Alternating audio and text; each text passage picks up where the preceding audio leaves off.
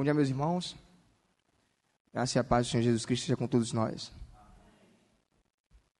É, antes de partir para o sermão, eu queria pedir licença aos irmãos e à, liderança da igreja para indicar alguns livros é, referente a um assunto um tanto pertinente. Acho que ultimamente a gente tem visto é, algumas discussões, às vezes tolas, às vezes que parte de ignorância, às vezes por perversão do coração humano mesmo, referente à, à questão da política, né? No nosso país. Eu tenho acompanhado algumas exposições do reverendo Jean, e ele ultimamente eu tenho falado um pouco sobre isso, e acho que alguns irmãos às vezes têm interesse em saber um pouco mais sobre isso e como é que isso deve se lidar com os cristãos. Eu trouxe alguns, alguns exemplares aqui, para indicação mesmo. Eu trouxe aqui esse livro, é, Política segundo a Bíblia, é editora Vida Nova. Um livro barato, não, não é muito caro. Ele tem menos de 200 páginas. É um livro que vai tratar, com base nas Escrituras, porque os cristãos ele devem falar assim, referente à política. Acho que no nosso país há um, um contraponto referente a isso, por exemplo, quando alguns irmãos falam o seguinte: olha, é, igreja e Estado não devem o cristão não deve interferir no Estado e o Estado não deve interferir na igreja. De fato, o Estado não deve interferir na igreja. Não deve mesmo. Mas a igreja, ela é a consciência do Estado. Ela é a consciência do Estado. Né? O que acontece? A gente tem quatro tipos de teologias, né? historicamente falando. A gente tem a teologia da reforma, a gente tem a teologia dos reformadores, a gente tem a teologia reformada, da qual nós desfrutamos na atualidade, e nós temos a teologia protestante. A partir da teologia protestante, que significa todas as denominações que se opõem ao catolicismo romano, a gente teve essa ideia, esse surgimento de dizer que a igreja não deve interferir na política. É um outro livro que vai tratar sobre isso também, de maneira mais categórica, é esse aqui da, da editora Vida Nova também, Ética Cristã. Vai tratar sobre a questão do aborto, questão da eutanásia, da guerra, e tantas outras coisas que são importantes para os cristãos saberem. E um outro livro que não, não poderia deixar de esquecer e de citar, A Confissão de Fé de Westminster Comentada. Nosso capítulo 23 da Confissão vai tratar sobre a questão do magistrado civil. E lá vai tratar sobre essas questões. Acho que é muito importante é, o cristão, antes de se posicionar, de tomar alguma posição, de falar algo na internet ou discutir, seria muito bom ele primeiro estar pautado nas Escrituras. Acho que é fundamental.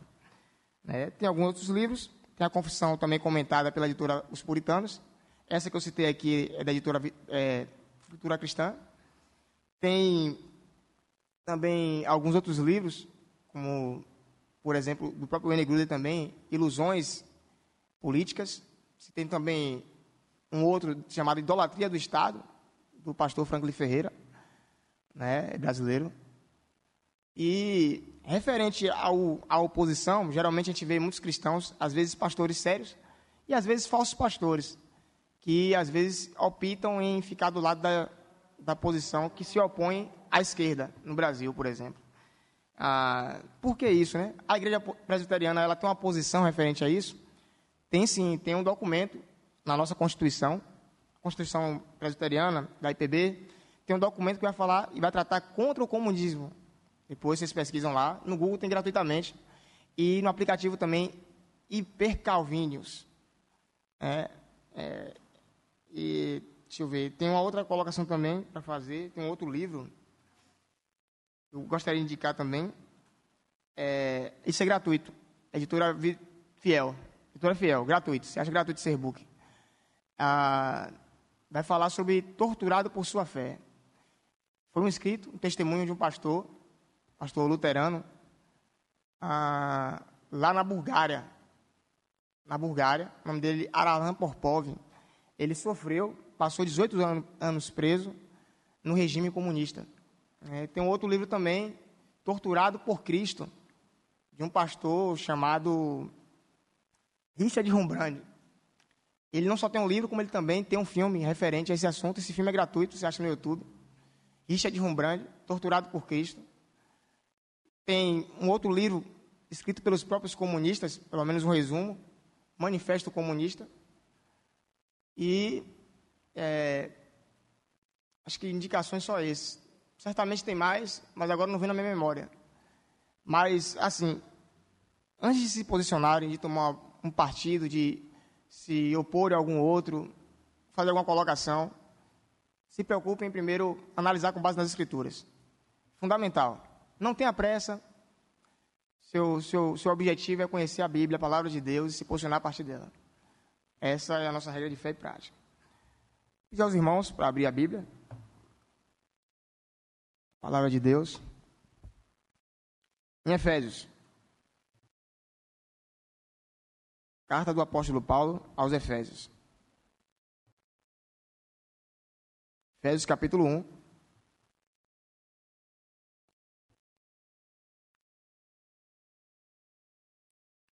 Nós, nessa manhã, leremos os versos 7 a 12. Desde já quero agradecer a liderança da igreja pela confiança. A todos aqui que eu já conheço, alguns, os que não conheço. Prazer estar com vocês mais uma vez aqui. Deus nos dê a graça de aprender um pouco mais dele nessa manhã. Capítulo 1, versículo 7, nós leremos do 7 a 12. Ah, no qual temos a redenção pelo seu sangue, a remissão dos pecados, segundo a riqueza da sua graça, que Deus derramou abundantemente sobre nós, em toda a sabedoria e prudência, desvendando-nos o mistério da sua vontade, segundo o seu beneplácito, que propuseram em Cristo de fazer convergir nele, na dispensação da plenitude dos tempos, todas as coisas, tanto as do céu como as da terra. Nele digo, no qual fomos também feitos herança, predestinados segundo o propósito daquele que faz todas as coisas, conforme o conselho da sua vontade, a fim de sermos para louvor da sua glória, nós, que de antemão esperamos em Cristo. Curve sua fronte e vamos fazer uma oração. Pai Santo, o Senhor pertence à glória, meu Deus. Obrigado por mais um dia na Sua santa presença. Dia do Senhor, dia que o Senhor preparou para nós estar em comunhão com o Teu povo, em especial com o Senhor. Ó Pai, através de Sua santa palavra, nos ajuda a nos submetermos a ela. Carecemos, a Deus, da Tua graça. Nos ajuda, Senhor, e seremos ajudados. Essa é a nossa oração, em nome do Senhor Jesus Cristo, nossa única esperança. Amém. Meus irmãos, é, é muito comum na atualidade a gente, a gente ver alguém, alguém às, vezes, às vezes falando sobre a questão de não mandar seus filhos para a faculdade, por exemplo. Ah, eu não mandarei meu filho para a faculdade porque lá é uma Babilônia. É. Às vezes surge esse medo mesmo. É, certa vez eu estava em uma igreja lá na Chapada Diamantina, e, e aí teve a classe de EBD. Uma das questões que foi levantada foi justamente essa questão de não mandar os filhos para a faculdade com medo de perder os filhos, eles se tornarem ateus. Ah, o que acontece? Um, do, um dos grandes problemas da igreja da atualidade, a igreja contemporânea, é justamente o fato de não se preocupar em se debruçar nas Escrituras e de conhecer quem é seu Deus, quem nós somos e por que carecemos de um Redentor como o Senhor Jesus Cristo. Nessa manhã nós vamos falar e buscar entender um pouco mais sobre a questão da doutrina da cristologia. Uma doutrina que praticamente foi abandonada em muitos púlpitos. Muitas igrejas hoje se tem um templo, se tem membros, mas não tem Cristo. Um grande problema na atualidade. É. E a partir de Cristo, Cristo é tudo, na verdade. Se uma igreja não tem Cristo, ela não tem nada. Apocalipse capítulo 13, versículo 20, um versículo muito mal interpretado às vezes, para falar esse que estou à porta e bato. Cristo está falando com a igreja dele ali. Cristo está falando com a igreja dele. E a igreja não tinha a presença dele no meio deles, no meio da comunhão. E o texto que nós vamos tratar nessa manhã, que foi o de Efésios, capítulo 1, versos 7 a 12, vai falar justamente sobre essa doutrina esquecida. Né? Observem, ultimamente se tem falado assim, Cristo, ele é o nosso representante. Esse termo ele é bonito, mas ele não é bíblico nem teológico. É. Às vezes as pessoas têm um preconceito, por exemplo, com teologia. Às vezes até cristãos têm um preconceito muito grande com, teo, com, teo, com o termo teologia. Ah, para que fazer teologia? Eu conheço pessoas que fizeram teologia e se esfriaram na fé. Geralmente, esse é o argumento. Mas observe, é o próprio Deus que manda você, como cristão, fazer teologia. Não estou falando você fazer academicamente, mas você estudar, se debruçar em conhecer Ele. Oséias capítulo 4 fala isso. Meu povo perece por falta de conhecimento. Ele fala dele mesmo. Jeremias capítulo 9, versículo 23. Vai tratar sobre isso também. Deus vai falar aqui a preocupação dele é que você conheça ele. O texto que nós vamos expor aqui, por exemplo, vai falar sobre a Trindade Santíssima. Observem. A Trindade a Trindade hoje tem sido mal explicada e muitas vezes não explicada. Há muitas igrejas na atualidade que destratam o Espírito Santo, por exemplo. Esquece que o Espírito Santo ele é Deus. Quando nós vemos esse texto que nós acabamos de, de ler, os versos 13 e 14 vai falar sobre a pessoa do Espírito Santo e a obra dele. Os versos de 3 a 6 vai falar sobre a obra do Pai. E os versos de 7 a 12 vai falar sobre a obra do Filho. A obra redentiva do Filho. E, infelizmente, na atualidade, muitas igrejas e muitos cristãos não conhecem quem Cristo é. E o detalhe, o evangelho, ele vem pelo ouvir, pela pregação da palavra. E aqueles que escutam, creem. Para você ser salvo, você precisa entender o Evangelho. Você precisa entender o Evangelho. Você precisa entender por que uma boa notícia. Por que uma boa notícia? Porque certamente tinha uma péssima notícia outrora. Tem sempre um contraponto. Tem sempre o um contraponto. Quando nós observamos o texto, observe o final do verso 6. É, ele vai falar que concedeu gratuitamente no amado. O amado aqui, você observa que a letra, a letra primária do, do termo amado está em maiúsculo, caixa alta. É, então está tratando de Cristo. Aí você vai para o verso 7. No qual temos redenção pelo sangue, pelo seu sangue, remissão dos pecados, segundo a riqueza da sua graça. Até aí. O que acontece? muitos vão falar que Cristo ele é representativo. E muitos vão usar o texto de Romanos capítulo 5, que vai falar sobre isso, no verso 17. Vai falar que veio o primeiro Adão e depois veio o segundo Adão, que é Cristo. Adão, em termos hebraicos, significa homem. Também pode ser traduzido como barro no hebraico. Então, por isso, Adão. Mesma coisa, o termo Eva. Eva significa mulher ou varoa em hebraico. Por isso, ela é a primeira. E ele, como homem, é o primeiro. Então, a questão de Romanos capítulo 5 não se trata especificamente de uma representação, mas sim do fato de estarmos enxertados no próprio Adão. O que ocorre? As pessoas vão tentar dizer que Jesus foi um ótimo profeta. Espiritismo, por exemplo. Lê o Espiritismo, lê um artigo do Espiritismo sobre Jesus Cristo. O que é que eles vão dizer? Um excelentíssimo espírito evoluído.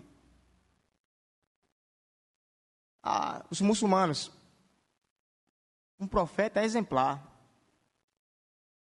Mas nunca vão tratar Jesus Cristo como Deus. Eles vão querer atacar a divindade de Cristo. É. Então, observe. Verso 7 vai falar de redenção e de remissão. Redenção você pode traduzir aí, você pode traduzir para um termo mais simples, como libertação. Redenção, libertação. E o termo remissão você pode colocar, traduzir também por perdão. Então, lendo o texto novamente, com essas traduções, no qual temos a libertação pelo seu sangue, o perdão dos pecados, segundo a riqueza da sua graça.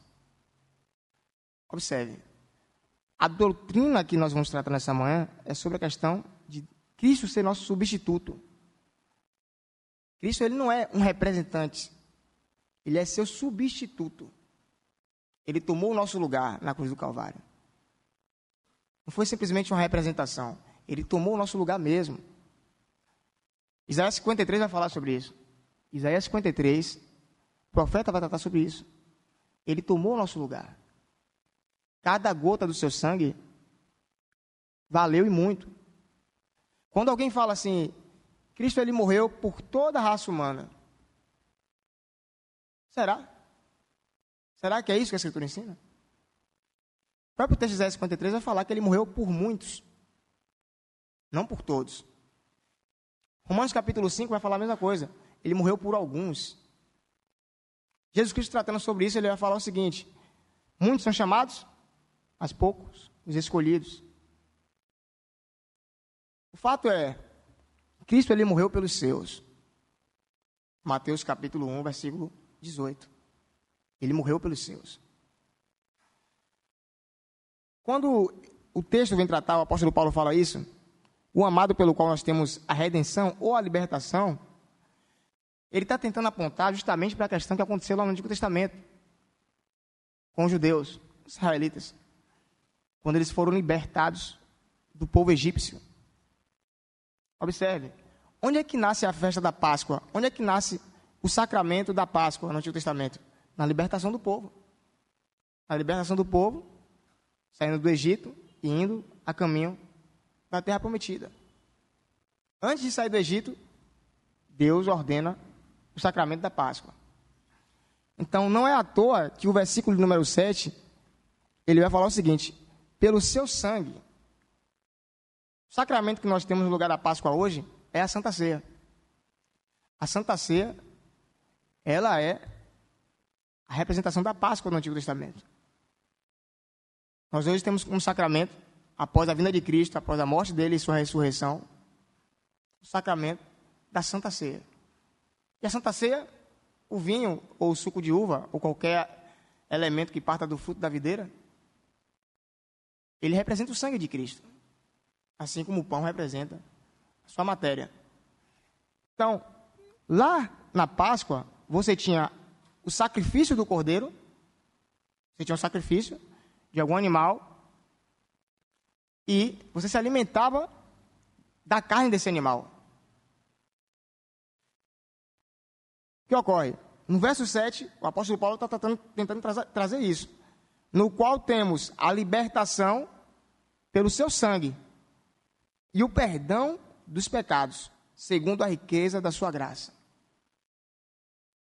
O primeiro ponto que o apóstolo Paulo vai tratar é a salvação dos cristãos não parte, jamais partirá do seu próprio mérito. É impossível você se salvar. Você carece de alguém que tome o seu lugar. Um, alguém perfeito. Talvez você vai falar, Lá no Antigo Testamento você vai ver Abraão, Abraão indo matar Isaac. Vai ele com um punhal lá matar Isaac. Mas por que, que ele não mata? E aquela cena ali parou lá mesmo? Aquela cena se completa em Cristo. Ela se completa em Cristo. Observe, Abraão vai levando seu filho para matar, porque Deus mandou. E quando ele vai enfiar o punhal, um anjo para ele. E essa cena se repete e se conclui em Cristo. O pai, Isaías 53, o pai matou o filho. Por amor dos seus. Por amor dos seus. Observe a cena. Isaac, ele não tinha poder nenhum para salvar ninguém, nem ele mesmo, porque ele era pecador. condições nenhuma de salvar, nem ele mesmo. E detalhe, o sacrifício não poderia ser somente por um homem. Era necessário, muito necessário que ele fosse Deus e homem. Por isso que tinha que ser o Cristo. Por isso que podia, tinha que ser Jesus Cristo. Ele não podia ser somente homem.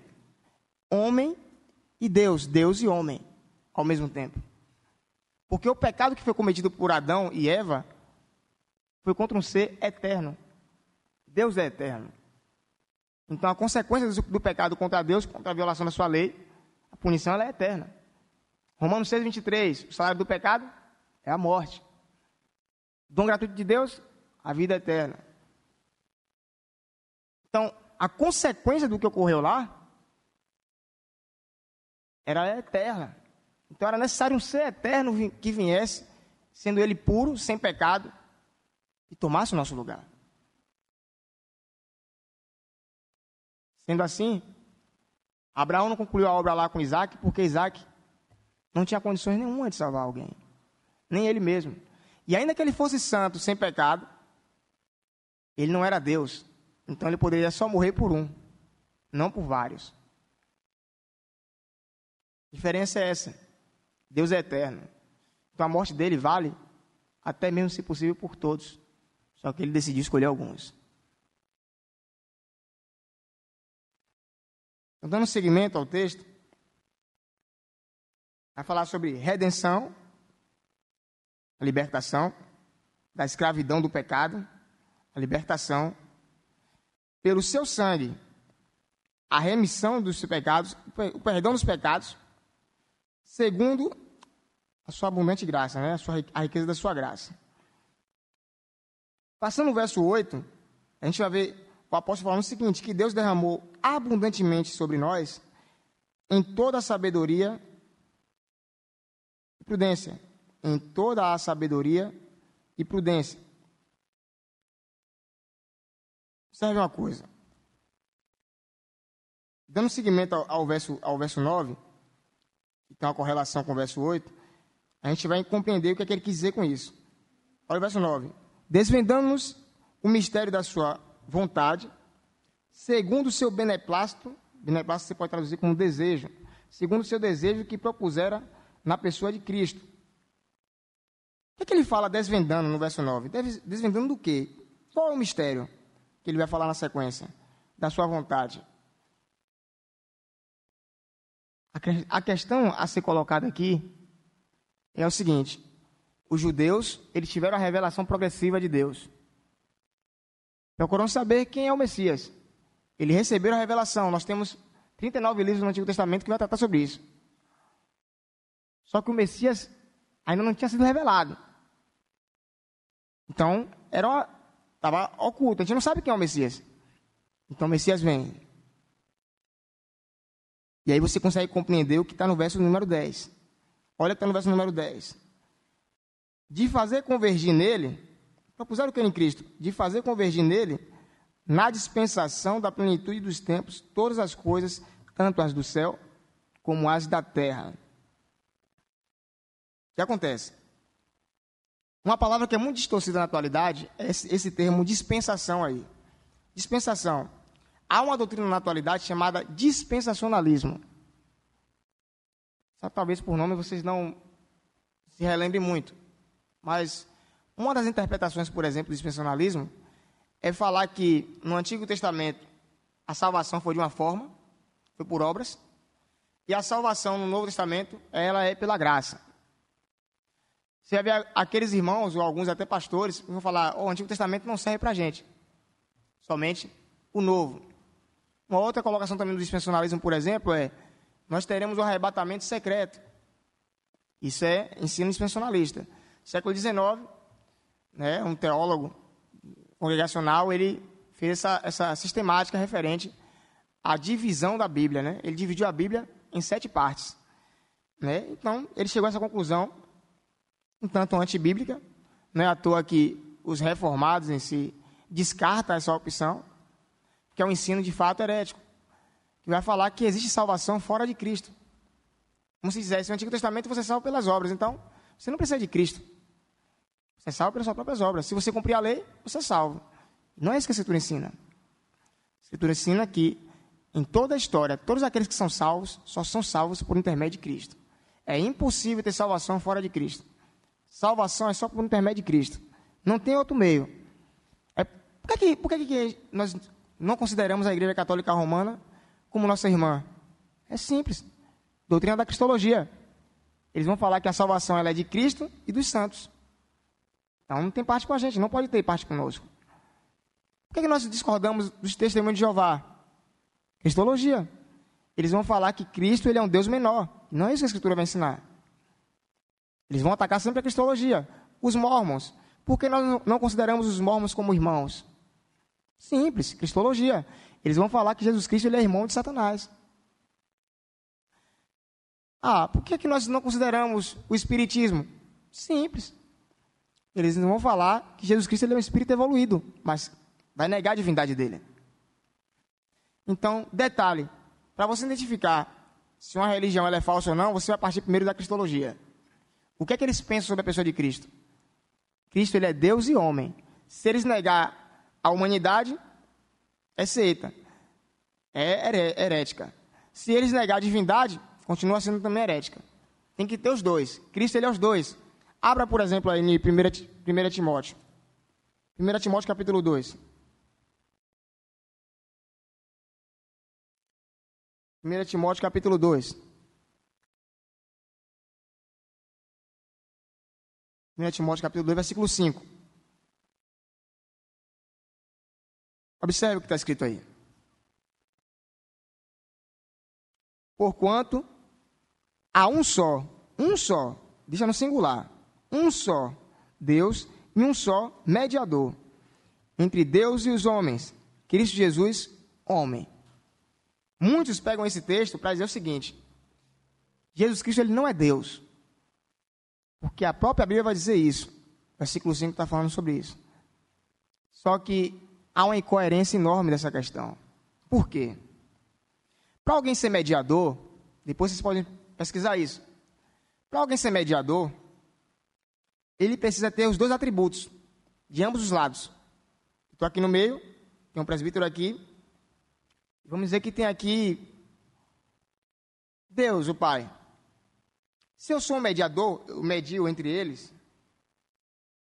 Para eu mediar os dois, eu preciso ter os atributos dos dois. Eu preciso ser tanto como Deus e tanto homem. Então, quando fala que só há um mediador pode fazer isso, só um, não tem outro, está no singular. E é Cristo ele precisa ser Deus e homem. Ele tem que ser. Se ele não for Deus, ele não pode mediar. Ele tem que ser. Ele tem que ser santo. Ele tem que ser santo. Alguns que vão falar o seguinte: Vem cá, Jesus Cristo ele podia pecar? Sendo objetivo e curto? Não. Mas ele não tinha livre-arbítrio? Ele é Deus, sim. Mas ele não pode negar ele mesmo.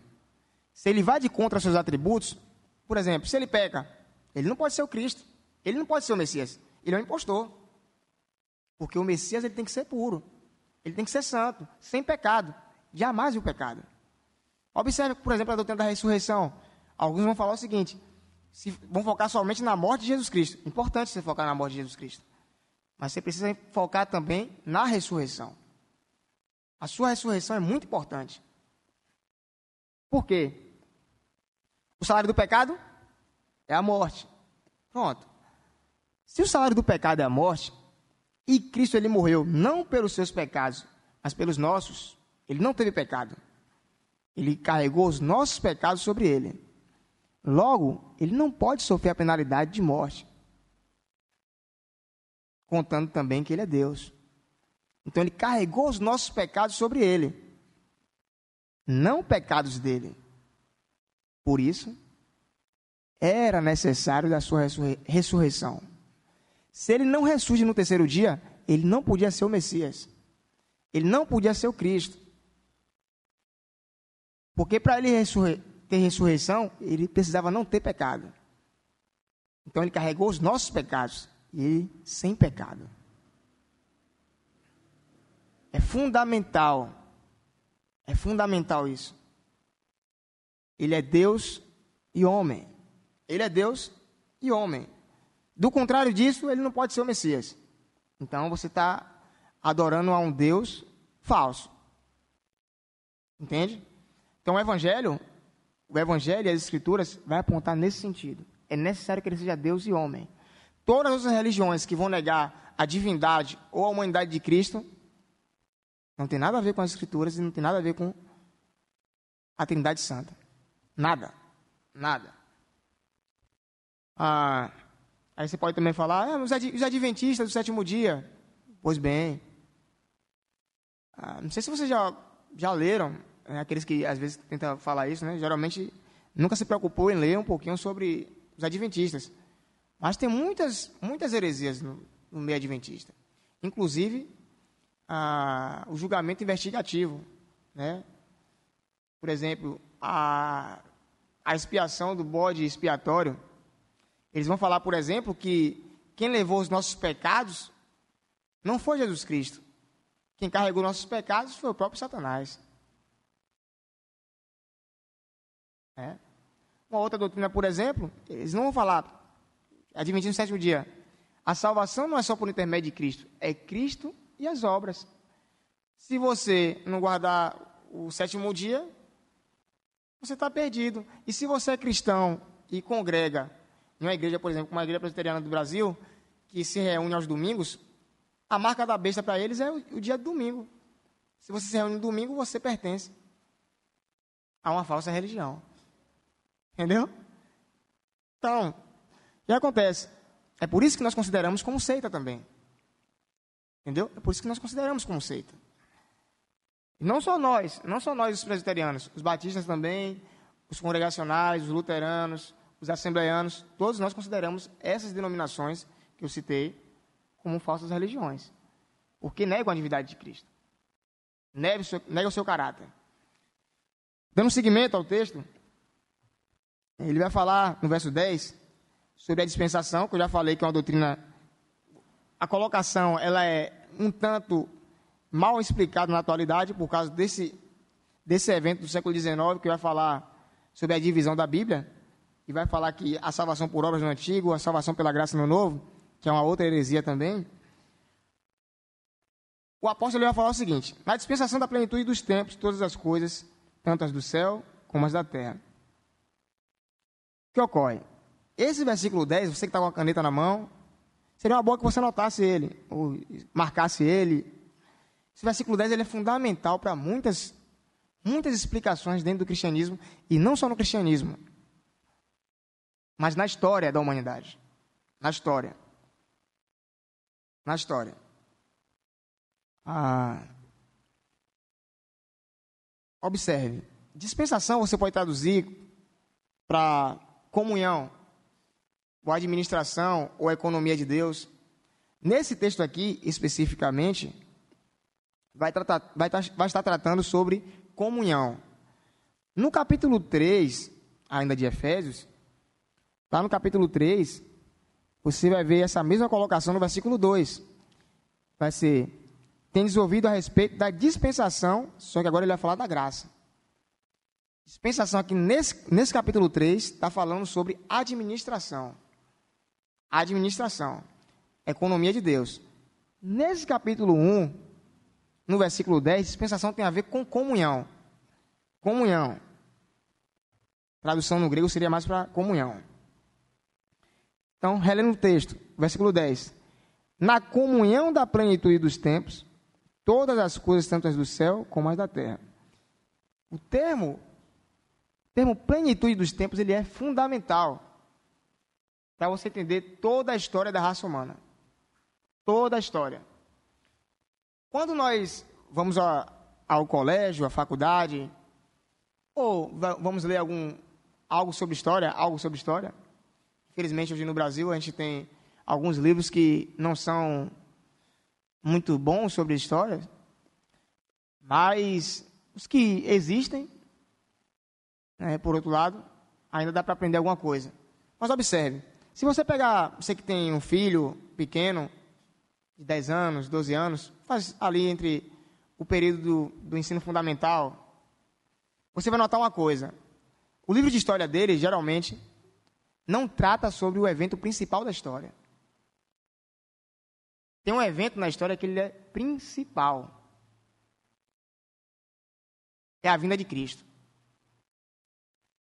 Quando você pega alguma coisa histórica, como é que é tratado? Antes de Cristo e depois de Cristo. AC e DC. Antes de Cristo depois de Cristo. Por quê? É o ponto fator da história.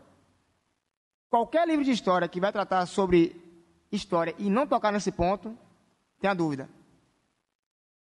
Tem a dúvida.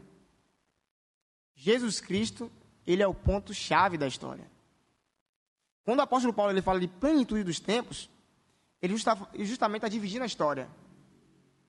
Está falando, existia aqui o princípio da história, os primeiros, os primeiros dias, e depois vai vir os últimos dias.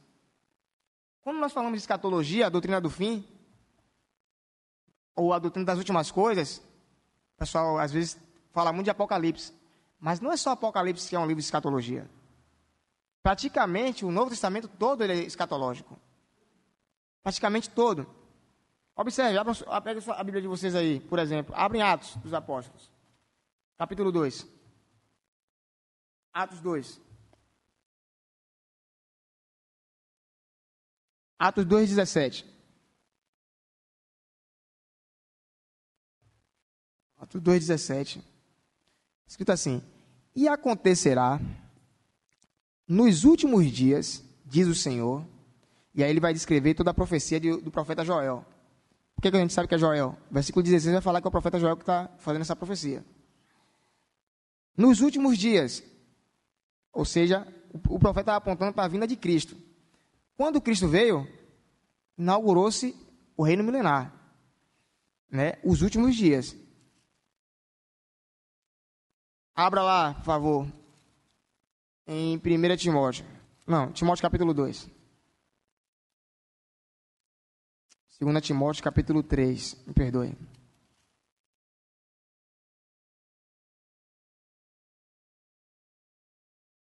Segunda Timóteo capítulo 3. Versículo número 1. Sabe, porém, isto. Nos últimos dias sobrevirão tempos difíceis. Observe, o apóstolo, quando ele fala nos últimos dias, ele está novamente fazendo um linkagem com a profecia lá de Joel. Ou seja, para ele, naquele contexto dele, já eram os últimos dias. Desde aquele dia, já se iniciaram os últimos dias. Hebreus, anda um pouquinho no lado aí, passa um pouquinho, umas duas folhas aí, você vai ver Hebreus. Hebreus capítulo 1. Hebreus 1, versículo 2. Nestes últimos dias, nestes últimos dias, nos falou pelo Filho. Novamente, linkada à profecia de Joel. Nesses últimos dias, nos falou pelo Filho. E por fim, 2 Pedro. 2 Pedro, capítulo 3, versículo 3. 2 Pedro, capítulo 3, versículo 3. Tendo em conta, antes de tudo, que nos últimos dias virão escarnecedores com seus escárnios, andando segundo as próprias paixões. Ou seja, o apóstolo Pedro, se você ler o contexto aqui, ele está falando do contexto já dele. O contexto dele, ele está falando do contexto dele. Já existia nos últimos dias, ele estava falando novamente, linkando a profecia de Joel. Nos últimos dias, vão sobreviver essas coisas. Qual o ponto fator que divide a história? Voltando lá para Efésios. É Cristo. Cristo é o divisor da história. Ele divide a história. Se alguém falar para você de história e não cita Cristo, esse, esse historiador é um impostor. Ele é impostor. Cristo, ele é o ponto fator da história. Você vê a história dessa forma. Antes de Cristo e depois de Cristo. Se vai citar alguma coisa, X anos antes de Cristo, X anos depois de Cristo. 2022, o ano de 2022 é depois de quem? Depois de Cristo. A nossa, a nossa agenda, ela funciona desse, desse formato. Não só a nossa, a da grande maioria do mundo. Exceto alguns países que se promove uma outra religião. Mas o fator ponto e chave da história é Cristo. É inegável esse ponto. Não tem como alguém pegar um livro de história, infelizmente hoje tem né, no Brasil, você pegar um livro de história do seu filho, por exemplo, e falar, se falar alguma coisa de Cristo, é, é falar aquele negócio rápido assim, né?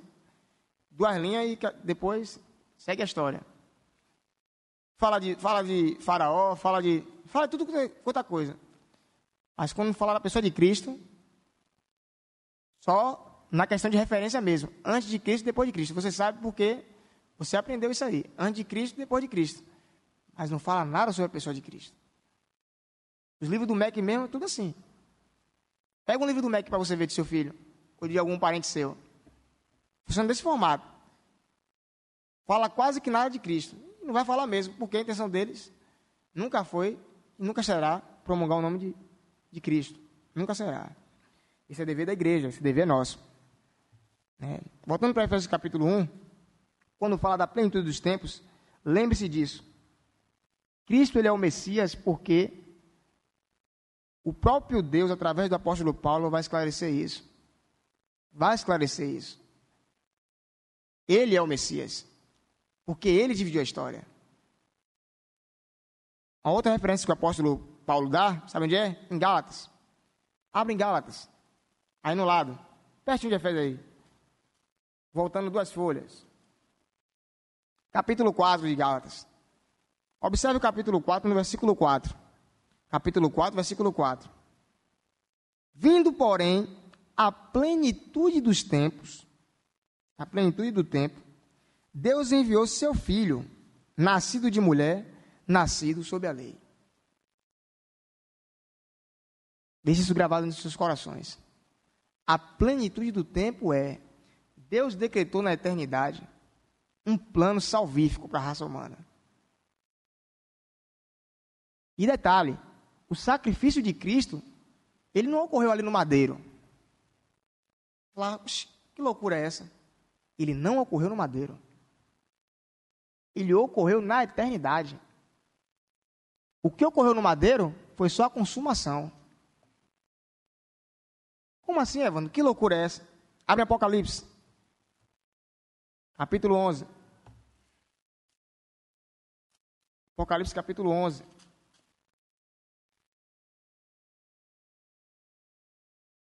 Capítulo 13. O 11 vai, vai deixar um pouco, ainda um pouco, meio que difícil de entender.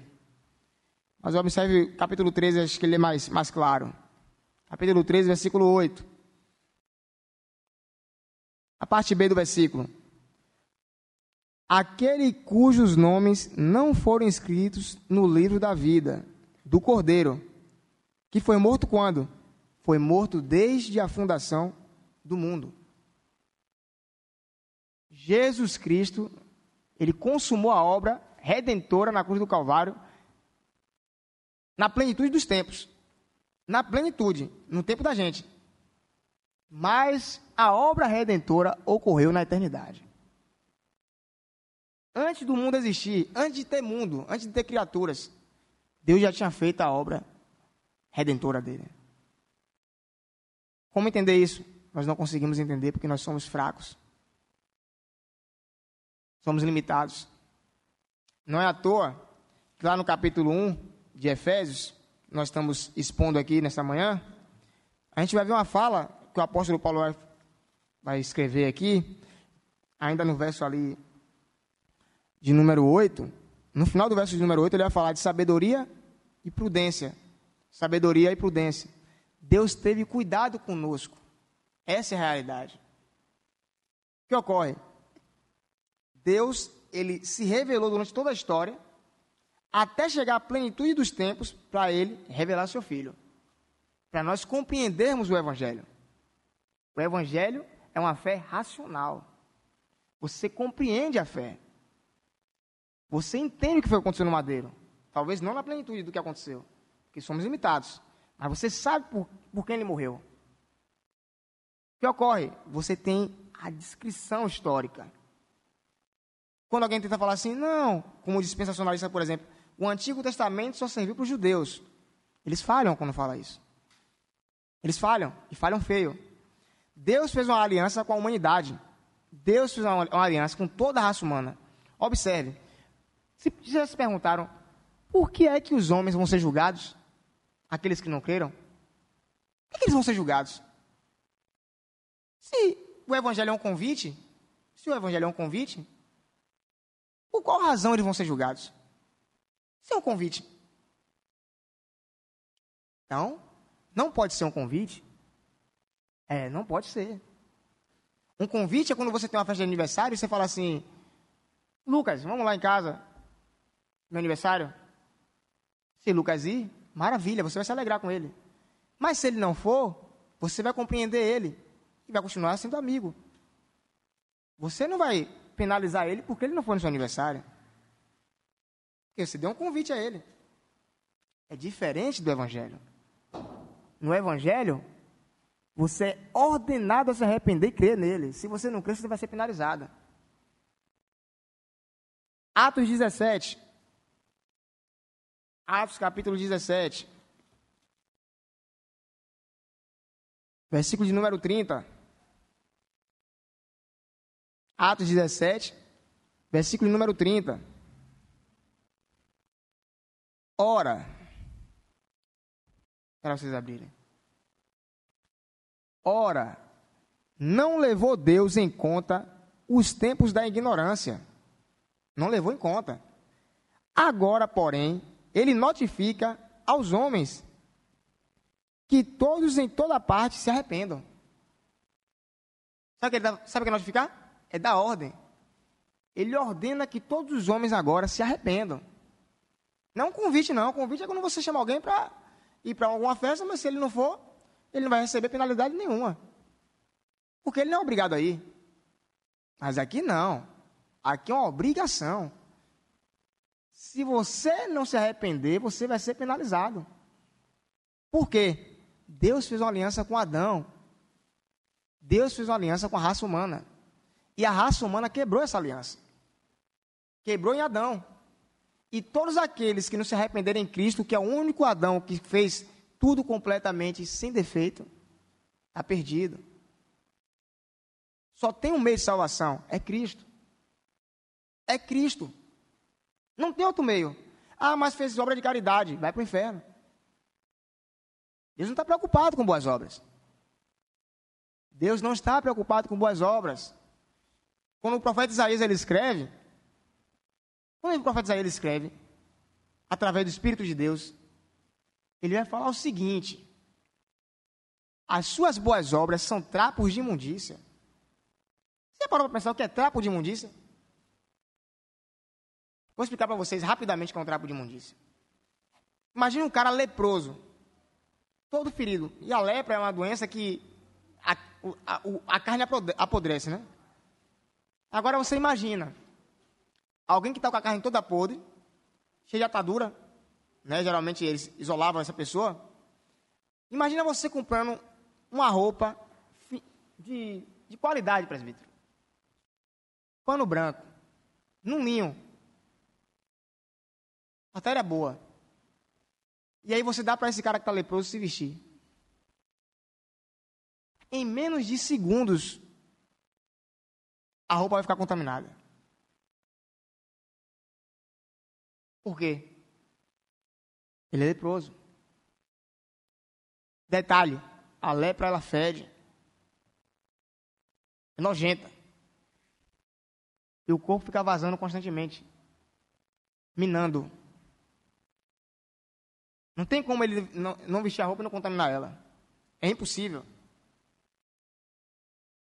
Quando Deus fala, as suas boas obras são trapo de imundícia, é nesse sentido.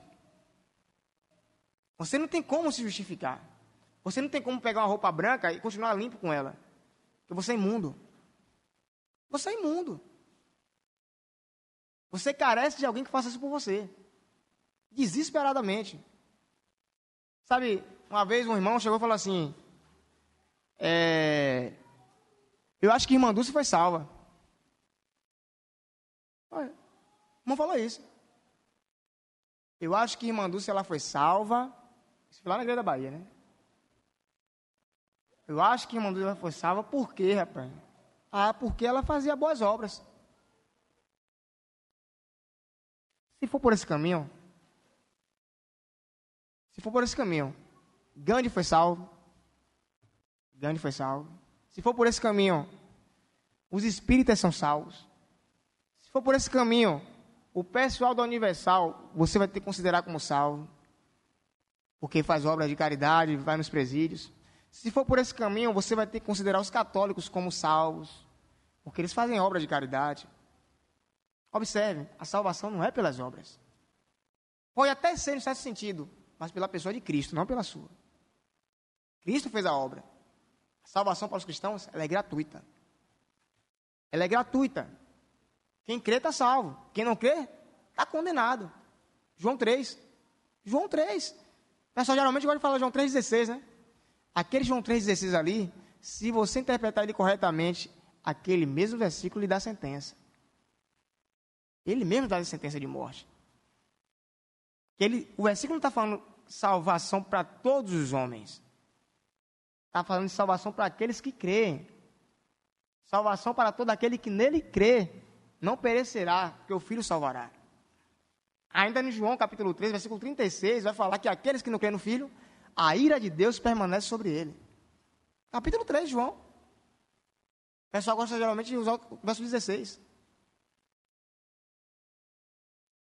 E por fim, lá em Efésios capítulo 1 ainda, finalizando, é, versos 11 e 12, nele digo, no, no qual fomos também feitos herança, predestinados segundo o propósito daquele que faz todas as coisas conforme o conselho da sua vontade, não o conselho dos homens.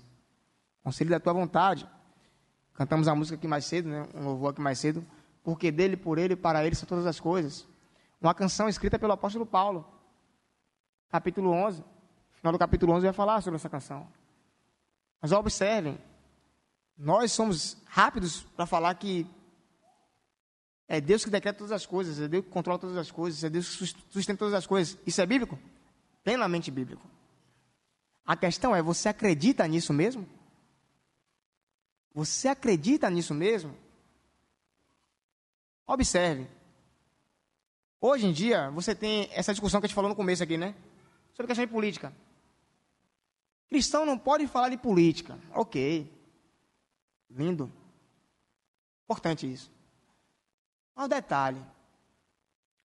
Ah, os reformadores. A Instituta da Religião Cristã, escrita por João Calvino, chamada Instituta de Calvino, ela foi escrita para quem? Para um político. Martinho Lutero, quando estava sendo perseguido, quem foi que deu é, um local para ele se esconder? Quem foi que deu material para ele escrever e traduzir o Novo Testamento? Um político. Ulrich Zwinglio, reformador. Ele era só pastor? Ele era, ele era só padre? Não. Ulrich Zwinglio ele era capelão do exército. E era político também. Ah, confissão de fé de Westminster. Nós somos presbiterianos. Somos. Somos presbiterianos. Ao menos eu acredito que todos aqui são. Espero que todos aqui, de fato, conheçam o que é presbiterianismo. Somos? Somos. Confissão de fé Westminster, quando foi escrito, tinha vários parlamentares, vários políticos, cristãos. A Sínode de Dort, cinco pontos do calvinismo. Quando escrito, tinha vários parlamentares, vários políticos cristãos. Não é à toa que quando a, o documento de Dort, o cinco pontos do calvinismo, foi escrito, estava tendo uma guerra na Holanda, entre Holanda e Espanha, a guerra dos 80 anos. Era uma guerra política. Não é à toa que a Holanda se tornou um dos países mais prósperos na, que, na questão de teologia reformada. Porque eles adotaram o calvinismo de cabeça. E detalhe, calvinismo não é só cinco pontos, não. Não é só cinco pontos. Calvinismo ela é uma cosmovisão cristã reformada. Você pega o livro de Abraham Kuyper, holandês, você vai ver lá, o nome do livro é esse, Calvinismo. Ele vai explicar o que é o calvinismo. Calvinismo não é o fato somente de eu falar eu creio nos cinco pontos da tulipe. Quem fala dessa forma não conhece o calvinismo. Ou quem fala que o que nós temos no Brasil, ele é o calvinismo clássico, ele não é. Não conhece o calvinismo. O calvinismo clássico, ele é aquele que foi ensinado pelos escolásticos. Aquilo é clássico. O que nós temos no Brasil é o neocalvinismo. É diferente. É uma visão totalmente diferente. Tem base lá no clássico, mas tem uma construção da atualidade, mais contemporânea. Então, o que ocorre? Nós precisamos compreender é que, na atualidade, nós temos uma igreja cristã que não conhece a palavra de Deus. Essa é a nossa tristeza. Cristãos que não conhecem a palavra do seu Deus.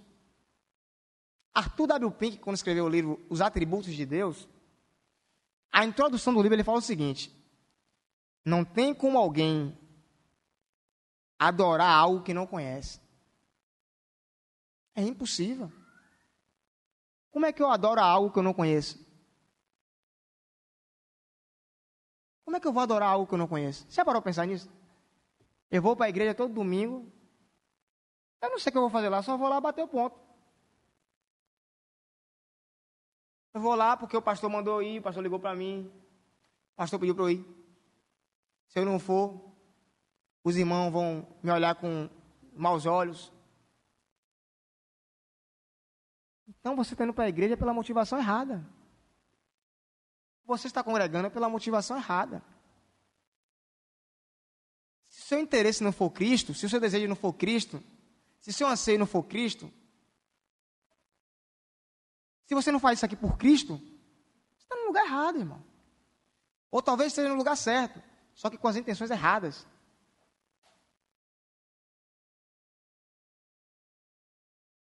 O Evangelho aponta para Cristo.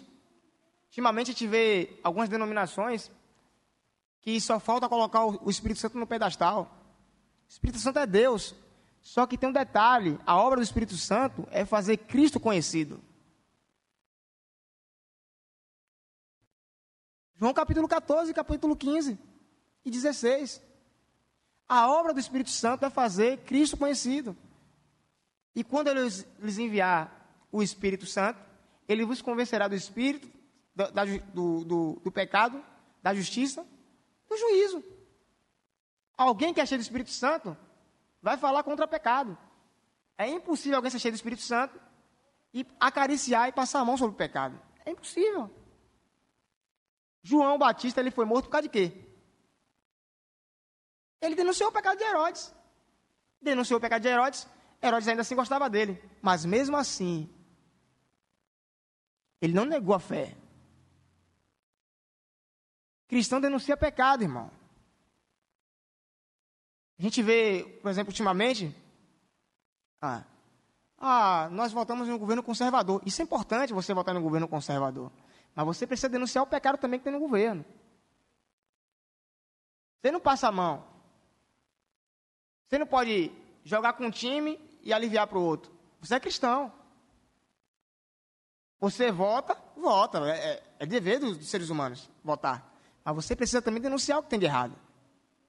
Porque nenhum governo é perfeito. Você está entendendo? Então, assim, vocês precisam conhecer as Escrituras, assim como eu, como todos os cristãos.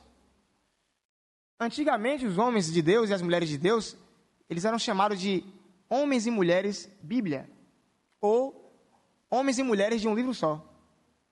Um livro só. A Bíblia. A Bíblia Sagrada. A única, o único livro de, de, de fé e de prática.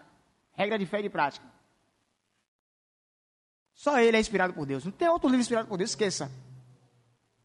Leia tudo quanto é tipo de livro. Mas se os livros que você lê não tiver base pautados nas escrituras, abandone-os. Abandone-os. Ah, mas o livro aqui é de teologia sistemática. Que bom. Se é teologia sistemática, Vai usar a base bíblica. Tem que usar. Tem que usar. Se for teologia sistemática, tem que usar a base bíblica. Teologia sistemática ela tem três Três pilares fundamentais: teologia bíblica, teologia filosófica e teologia histórica. Se a sistemática não tem base bíblica, que é fundamental, que é a principal, pode esquecer. Não tem nada a ver com sistemática. Não tem nada a ver com teologia sistemática. Então, lembre-se disso. Lembre-se disso. A obra de Cristo na cruz do Calvário, ela não foi representativa. Ela foi substitutiva. Ele nos substituiu naquele madeiro. Ele se colocou em nosso lugar mesmo. Não foi a representação. Um homem bom se colocou por nós. Não. Ele se colocou em nosso lugar. O justo se fez injusto. E os injustos receberam justiça. Esse é o Evangelho. Cristo se colocou em nosso lugar. Cristo se colocou em nosso lugar. Se você vem à igreja, venha por amor a Cristo. Por amor a Cristo. Não porque o pastor pediu. É bom que o pastor peça. Mas você tem que vir por amor a Cristo, não porque o pastor pediu. Se você vai adorar a Deus, adore por amor a Cristo. Se você vai servir a Deus de alguma forma dentro da igreja, faça por amor a Cristo. Às vezes aquelas pessoas falam assim: eu não vou fazer isso e aquilo porque Fulano reclama, Ciclano reclama. O que aconteceu? Esqueceu do conselho do, do apóstolo Paulo em Efésios capítulo 6? Que você deve trabalhar como se fosse para Cristo, não para os homens? É para Cristo. Eu vou servir a Deus com alegria porque eu sirvo a Cristo. Se alguém falar mal de mim, Cristo é meu, meu, meu advogado. Ele é meu advogado. O apóstolo Paulo, quando está escrevendo aos Romanos, ele falou o seguinte: ele não tem medo das acusações dos homens. Por quê? Cristo é minha testemunha. Cristo é minha testemunha. Acabou. Cristo é minha testemunha. O presbítero Ético não estava aqui mais cedo, ele estava falando sobre jejum. O que vale é o quê? A intenção. Se sua intenção for correta, glorificar Cristo, faça. Faça. É lógico, e o detalhe é esse aqui, que pode surgir a ideia louca de alguns homens, fala assim, é, é tudo para a glória de Deus, vou assaltar o banco para a glória de Deus. Vou assaltar o banco para a glória de Deus. A gente vai orar aqui para Deus abençoar esse assalto. Tem dessas loucuras. Tem dessas loucuras. Você sabia que no, no Rio de Janeiro tem no Rio de Janeiro tem um grupo de traficantes que se denominam cristãos? Ah, é. Um grupo de traficantes que se denominam cristãos. Sabia disso? É interessante, né? Imagina aí, o cara é traficante é cristão. Entendendo? Tem essas loucuras. Mas não é isso que eu estou querendo citar. Aquilo com base nas escrituras que glorifica a Cristo, faça. Não se preocupe com o argumento dos homens. Tem gente que sai da igreja porque o irmão maltratou, falou mal, ou falou alguma mentira. Descansa o coração. Cristo é sua testemunha. Cristo é sua testemunha. É o que importa. Cristo é testemunha. É a sua. Ainda que ninguém viu, Cristo viu.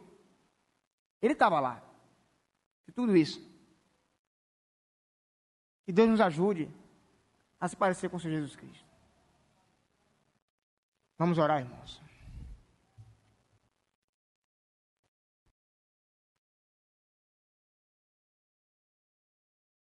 Pai, obrigado por tua bondade, Senhor, tua misericórdia, apesar de nós, ó Deus.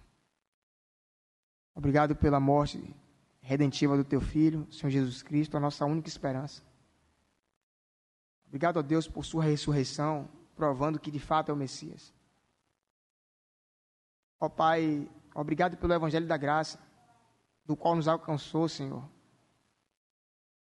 Ó Deus, nos ajuda e seremos ajudados. Nos lapida, ó Deus, e seremos lapidados para louvor do teu nome.